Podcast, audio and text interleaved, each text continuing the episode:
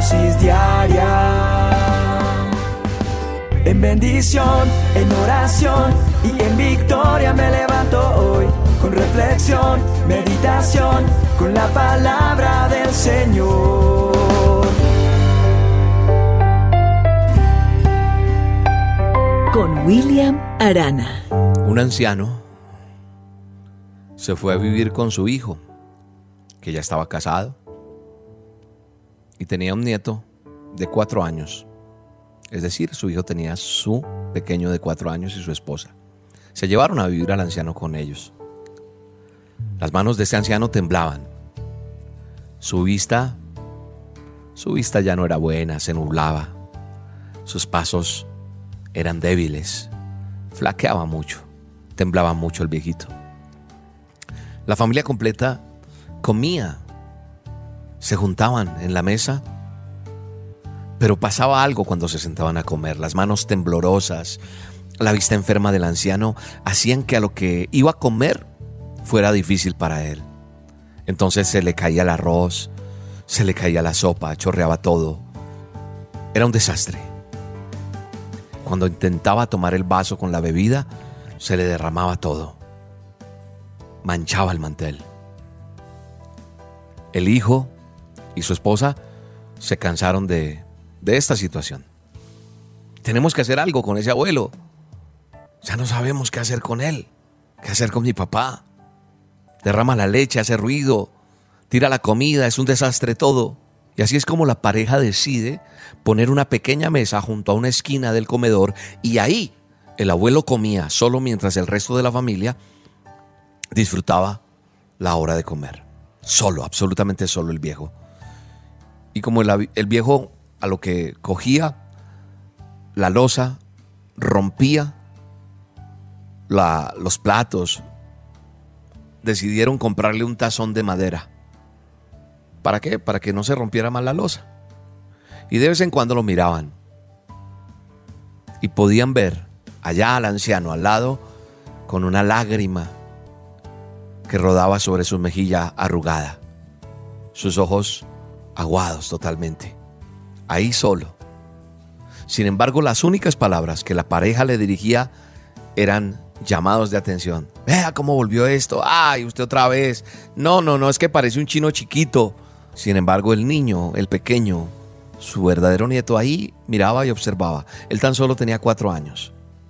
Una tarde, cuenta esta historia, antes de ir a la cena, el papá observa que su hijo estaba jugando con unos trozos de madera que habían en el suelo y los juntaba y trataba como de pegarlos con algo. El papá le pregunta, ¿qué estás haciendo, hijo? Y el niño le contestó con dulzura, ah, no, papá, estoy haciendo un tazón para ti y otro para mi mamá, para que cuando yo crezca, ustedes coman con esos tazones. Y siguió haciéndolo. Esas palabras golpearon el corazón, los sentimientos de ese hombre. Golpearon de tal forma que no pudo hablar, sino las lágrimas empezaron a rodar por sus mejillas. Y la mamá también escuchó. Ambos sabían la situación que estaba presentándose en esa casa. Y esa tarde, él y su esposa tomaron gentilmente la mano del abuelo y lo volvieron a poner en la mesa con ellos por el resto de sus días. Ocupó el lugar que tenía que ocupar en la mesa y cambió el semblante del anciano. Y no importaba si regaba o no. No importaba nada de eso. Creo que aquí hay una enseñanza para todos nosotros, porque es muy triste ver cómo nos hemos olvidado de los ancianos, cómo nos hemos olvidado de que un día nosotros llegaremos a ser ancianos. Un día vamos a estar en esas mismas circunstancias, pero es importante que nosotros orientemos a nuestros hijos para que entendamos que más allá de los días vamos a llegar a ser ancianos. Y repito, es muy triste ver cómo los viejos están siendo ignorados, cómo están siendo deshonrados por sus mismos hijos. Honrar a papá y mamá no solamente es, ahí le doy la cuota. No. Ay, pero es que no saben ni manejar un celular. Ay, pero es que, a ver, esto no se hace así y te pones mal con él o con ella. ¿Y sabes qué es más triste? Que los viejos están viviendo por allá en asilos, en ancianatos, y los han sacado de sus propias casas, casas que ellos mismos compraron o construyeron, y hoy están siendo alejados. Creo que nosotros tenemos que ser orientados para entender y ayudar a nuestros padres a terminar sus días en paz, contentos y en medio de sus seres queridos, considerando las necesidades que ellos ahora pueden tener. El anciano tiene que estar tranquilo. Papá o mamá tienen que estar tranquilos. Y sabes una cosa, lo que le haces a ellos, un día de pronto lo vas a tener que recoger. La palabra de Dios dice que no nos engañemos, que Dios no puede ser burlado, que Él todo lo que el hombre siembra, eso va a recoger. Así que eso me hace pensar lo que está en Gálatas 6, verso 7, que si yo no quiero que me ignoren en mi vejez, yo no lo debo ignorar al anciano tampoco hoy día. La vida de mis padres, la vida de los ancianos. Si yo deseo que mis nietos o mis bisnietos me respeten y me amen, debo enseñar a mis hijos a que respeten y amen a los abuelos hoy día. Porque todo lo que yo siembre, eso voy a cegar. Todo lo que tú estás sembrando hoy, lo vas a recoger.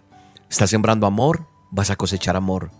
Si siembras respeto, vas a, cosechar respeto. Si siembras bondad, eso vas a cosechar. Cada uno de nosotros tenemos que entender que no podemos seguir así. No nos engañemos. Dios no puede ser burlado. Porque todo lo que sembramos, eso también vamos a recoger. Padre, perdónanos porque hemos sido indiferentes, porque tal vez me he equivocado. Dile, Señor, perdóname, perdóname porque, porque no he honrado a mis viejos, porque no he honrado a mi abuelo o a mi abuela, porque no he honrado a mis padres, porque, porque me he equivocado. Perdóname y ayúdame a, a enmendar el camino. Ayúdame a enderezar y perdóname si no fui, ya el viejo no está, o la vieja ya no está, perdóname, cae de rodillas y dile, Señor, perdóname, me equivoqué. Pero por favor, ayúdame si me encuentro con un anciano, a bendecirlo, a ayudarlo, no juzgándole por lo que hizo, porque no me corresponde a mí eso. Ayúdame, Señor, en el nombre de Jesús. Amén y amén.